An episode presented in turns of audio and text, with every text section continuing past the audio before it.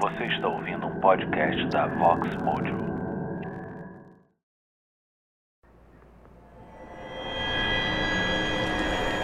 Olá! O conteúdo deste podcast é de teor sensível e pode causar gatilhos psicológicos. Para que sua experiência seja completa e você possa desfrutar de maior imersão, utilize seus fones de ouvido a partir daqui. Aproveite o episódio.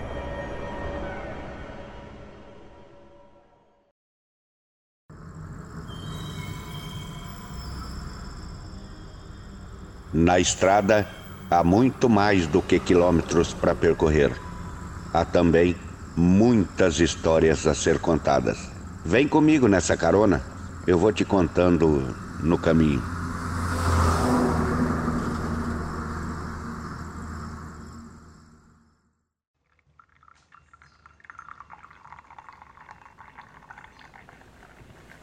Eu gosto de contar essa história porque ela me traz muita lembrança da época que as minhas meninas eram tudo pequena, eu tinha quatro meninas e um menino, e era tudo escadinha, tudo pertinho do outras idades.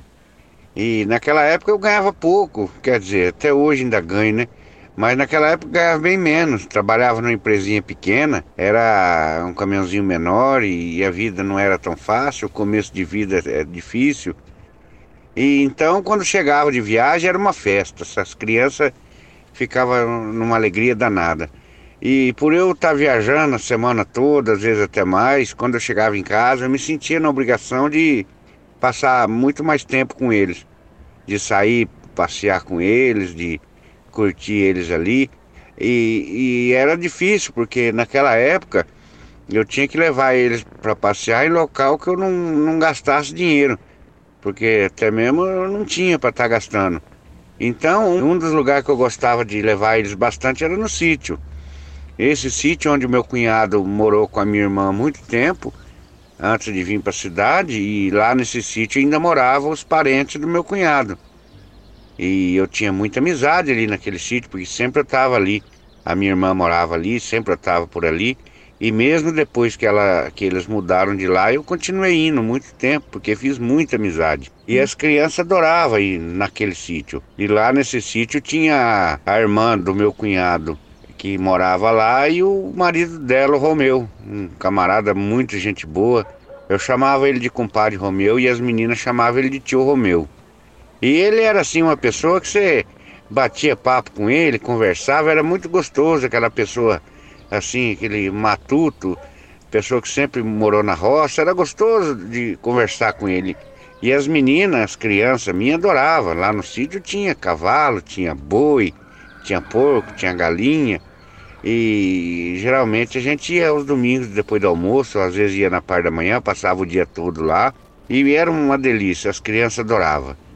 E, e eu me lembro bem que nessa época a minha menina mais velha tinha 9 para 10 anos depois eu tinha uma de 7 para 8, depois vinha gêmeas de 6 para 7. E o meu menino que tinha na época 4 para 5. Era assim, tudo uma escadinha. Aí a gente passava o dia todo no sítio lá. Era uma delícia, é uma coisa assim que é muito gostoso você estar tá num lugar bonito, tranquilo. E cidade do interior e sítio principalmente é muito gostoso.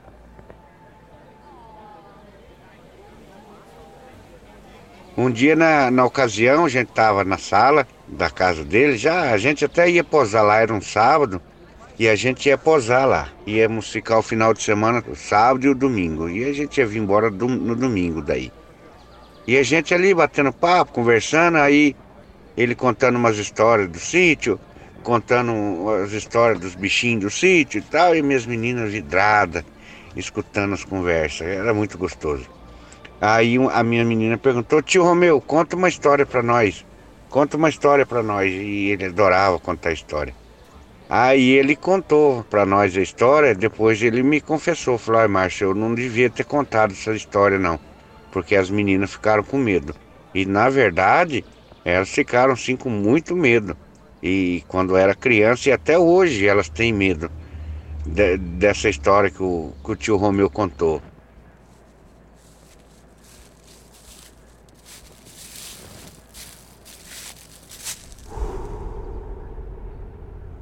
Ele conta que uma ocasião ele estava na colônia, ele morava assim naquele, naquela era uma fazenda, que depois foi dividida em sítio, mas na época ainda era uma fazenda, e tinha assim a estradinha dentro da fazenda e várias casas, uma do lado da outra, em distância mais ou menos assim de 50 metros, uma casa do lado da outra, até no finalzinho da colônia.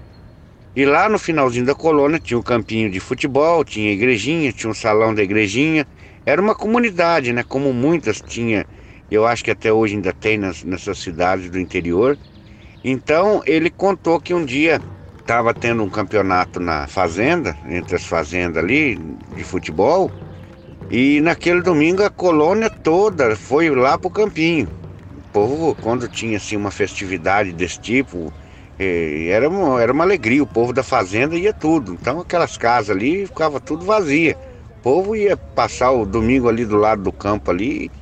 É, sempre era assim. Ele conta que nesse dia ele não pôde ir porque ele tinha se acidentado na roça, tinha torcido o pé ou, ou tinha quase quebrado o pé e ele não estava podendo caminhar. E dessa casa até no campinho dava mais ou menos uns 400 metros. Não era tão perto. Para ir caminhando, ele resolveu não ir. A colônia inteira ficou vazia, todo mundo estava lá no campinho lá. Ia ser inclusive decisão de campeonato da fazenda lá. Ele queria ter ido, mas não pôde. E a casa dele que ficava na beira dessa estradinha, daquelas casas antigas de madeira que tem aquelas duas portas que se abrem assim, aquelas portonas grandes que se abrem as duas. Ele gostava de pitar um cigarrinho de paia e ele colocava uma cadeira ali na porta e ficava ali, sentado na porta, pitando cigarrinho, vendo uma TV, e ali ele ficou. Ele conta que em certa ocasião, ele ali, tranquilo, estava já o dia começando a escurecer, e, e ele escutava lá do campo, de vez em quando, um grito de gol, escutava alguns rojão, e estava tendo uma festa muito grande, mas enfim, ele estava ali, ele não pôde ir. Ele sentado na cadeira na, na, na porta da, da, casa, pitando cigarrinho, quando de repente, já bem no, começando a escurecer, sai lá do meio das, das plantações de café, no meio dos pés de café, um, um, um vulto, um vulto preto, comprido, um, um, homem assim, ele não conseguia, não conseguia ver porque não estava tão perto, mas aquele vulto preto vindo caminhando em direção à, à casa dele, entre os pés de café, para sair na estradinha. Quando aquele vulto saiu na estradinha, disse que a hora que ele viu assim, ele se arrepiou inteiro. Diz que era ele que falou, Márcio, era uma coisa tão esquisita, era uma coisa tão feia, que até hoje me arrepiou. Olha, até me arrepio de contar, ele falou para mim. Ele descreveu para mim assim que era uma pessoa como se fosse um homem alto, magro, mas um homem muito mais alto do que o normal.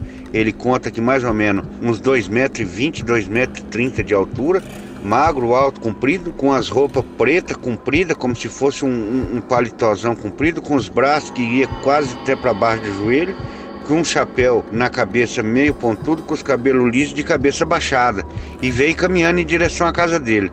Ele ficou ali sentado ali na porta, olhando para aquilo ali, e já estava começando a escurecer, ele não conseguia se mexer. Ele vendo aquela coisa vindo, aquela coisa vindo andando pela estradinha, a impressão que dava para ele é que aquela pessoa arrastava a perna, se arrastava para vir andando. Ele se arrepiando e ficou assim acompanhando com o olho, sem reação, sem conseguir se mexer, sem conseguir falar nada. Aquele vulto passou de frente com a casa dele, coisa assim de, de 15, 20 metros na estradinha, que a casa dele ficava na estradinha, na sequência de, de, dessas casas, na estradinha. Ele passou e, e, esse vulto passou e ele foi acompanhando sem conseguir se mexer, nem a cabeça, foi acompanhando com o olho assim. Aquele vulto passou até que saiu da, da visão dele, assim, que ele conseguiu olhar, não viu mais nada. Aquilo diz ele que arrepiou assim, ele de um tanto que ele não conseguia entender o que, que era aquilo. Ele nunca tinha sentido um medo tão grande na vida dele que nem aquele dia, do nada aquela coisa apareceu. Entre a plantação de café, e eram uns pés de café altos na época, ele conta que tinha pé de café lá que dava 3 metros de altura e ele conta que viu vindo entre a rua de café e até que saiu nessa estradinha e passou de frente com a casa dele. Nossa, nisso, quando ele contou essa história assim, minhas crianças assim estavam com o olho arregalado. Uma delas estava meio que tipo querendo chorar. E ele olhou, aí ele percebeu da gravidade dessa coisa que ele contou. Ele perdeu a noção que estava junto com as crianças ali, mas ele contou assim de uma maneira tão inocente assim, mas causou tanto medo nas minhas crianças, e confesso que até eu me arrepiei de ouvir ele contar, que as minhas crianças, tudo naquela noite, não dormiram ninguém. Não dormiram, elas ficaram assim, é, com medo, temerosa, elas deu trabalho aquela noite. Aí onde ele falou, ai macho, me desculpa, eu não devia ter contado. As crianças assustou, mas esse caso, eu nem sei por que eu contei, me veio na cabeça, eu contei e eu perdi a noção que eu estava perto de criança. Sabe quando uma coisa que você começa a contar, quando você vê, você contou e, e não prestou atenção? E assim foi. Até a, a comadre, esposa do Romeu, que é irmã do meu cunhado, falou: olha, se essas crianças ficarem assustadas, tem que levar na bezedeira, porque olha, elas não podia ter contado essa história para elas.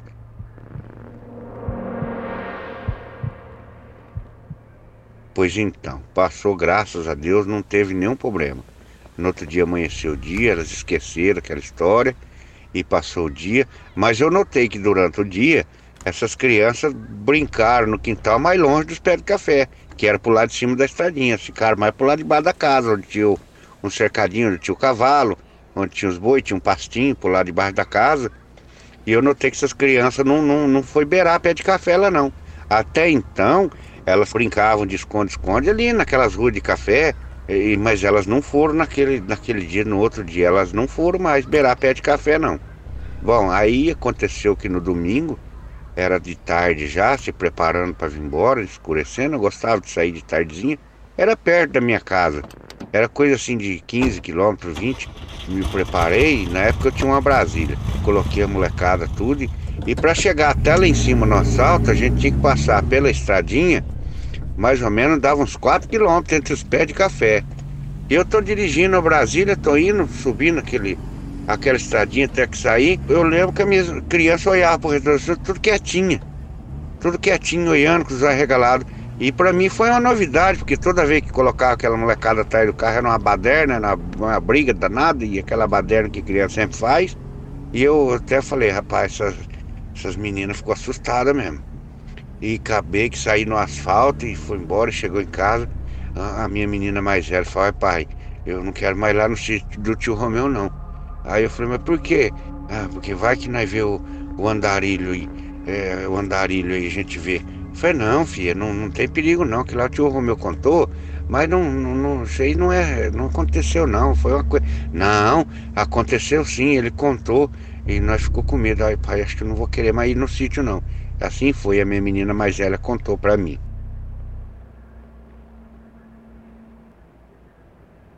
Eu percebi que o Romeu contou aquela história, porque aquela história ali já andava rondando ali, aquelas redondezas ali daquela época.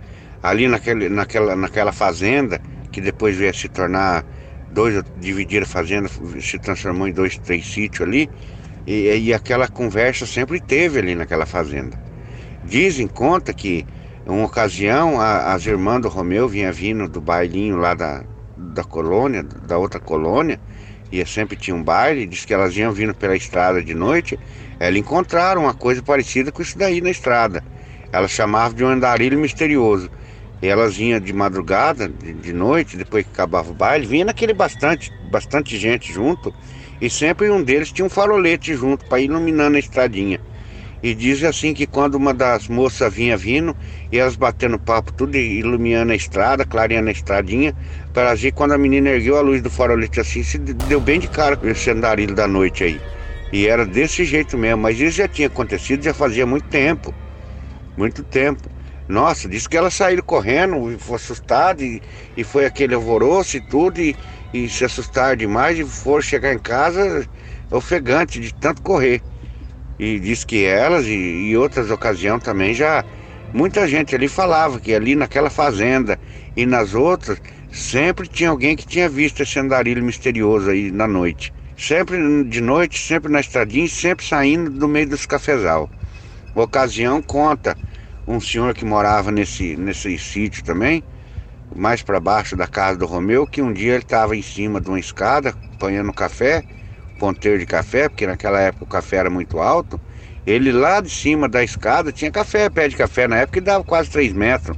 Então tinha uma escada que ele tinha que subir para apanhar os pés de café lá da beirada, lá de cima do ponteiro. Ele de cima dessa, dessa escada, apanhando as pontas, ele viu. Quando o andarilho passou, era de tardezinha. O andarilho passou umas três ruas para lá, assim, do, do, pé de café. Ele passou, viu andando, ele foi acompanhando com o olho assim, foi acompanhando, até que chegou na outra estradinha, ele sumiu do nada, de repente, assim. Ele conta assim, contou muito tempo essa história para todo mundo. Mas até então, o pessoal que nunca tinha passado por isso nem levava a sério. Nem levava a sério, que falava, isso é um boato, é uma lenda, um mas na verdade, naquele local sempre teve um que conseguiu ver, que viu e ele assustou muita gente. Bom, enfim, o tio Romeu não mora mais lá, hoje ele mora na cidade, já está com algum tempinho. E sempre quando ele vem, ele vem ali pro lado da minha casa, ele sempre chega em casa. É a vez de domingo ele chega em casa para almoçar com a gente a gente sempre bate papo. E depois desse caos que ele contou, eu sempre estou conversando com ele, sempre eu pergunto e a gente sempre toca no assunto. Ele conta que lá na onde aconteceu isso, naquele sítio que faz muito tempo agora que eu não vou, porque ele saiu de lá e por fim não voltei mais lá, ele conta que o pessoal que morou lá andou vendo também, vendo de novo. E até hoje ninguém sabe o que que é, quem que foi, o que que aconteceu, para aparecer aquela, aquela criatura estranha, sinistra, que apelidaram ele de, de o andarilho da noite, um andarilho misterioso. E até hoje ninguém sabe o que, que é, o que, que foi, porque ninguém tem coragem de perguntar também, né? Ninguém é louco. Então essas são as histórias que rondam essas roças, essas fazendas, esse sítio, em cidade pequena. A cidade quando é pequena o boato já corre. Imagina num sítio, numa fazenda, quando acontece uma coisa dessa, todo mundo fica sabendo. Eu faz muito tempo que eu não vou lá, eu acredito que se perguntar para alguém que ainda esteja morando lá, deve ter visto, porque essas coisas não passam nunca. Eu costumo dizer que é, é, é quando aquela coisa mora naquele certo local, ele vai estar ali para sempre. Não vai ter o que tira ele dali. E até hoje a gente não sabe o que, que é. A única coisa que a gente chama, e a gente falava, que era o andarilho misterioso, o andarilho da noite mas é o tipo de andarilho que a gente não quer encontrar nunca.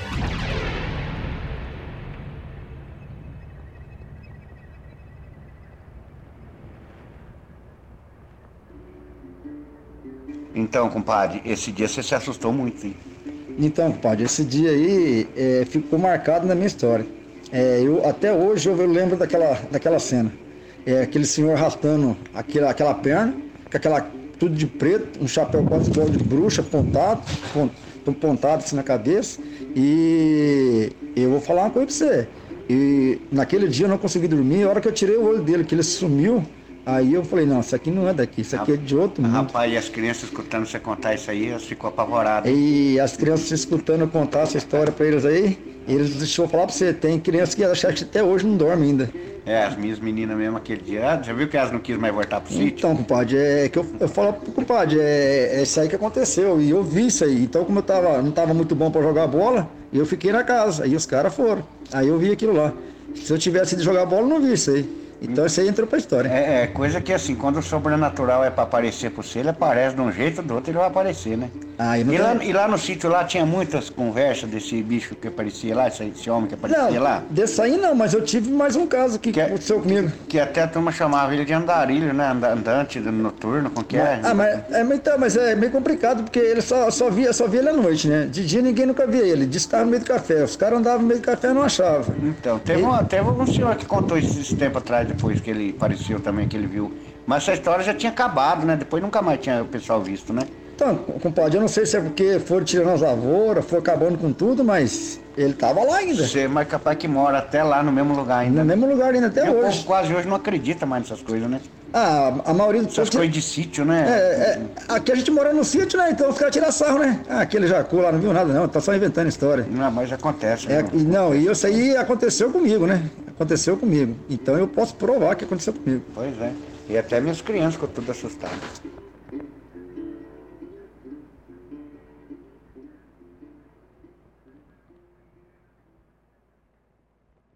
Estrada Sobrenatural. Para quem tem um fraco por histórias fortes.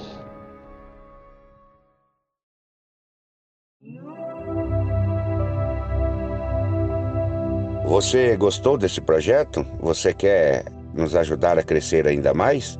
apoia-se.se barra Estrada Sobrenatural. Com cinco reais ou mais, você contribui grandemente com este projeto. O nosso muito obrigado e embarca com a gente nessa carona. A estrada é sobrenatural.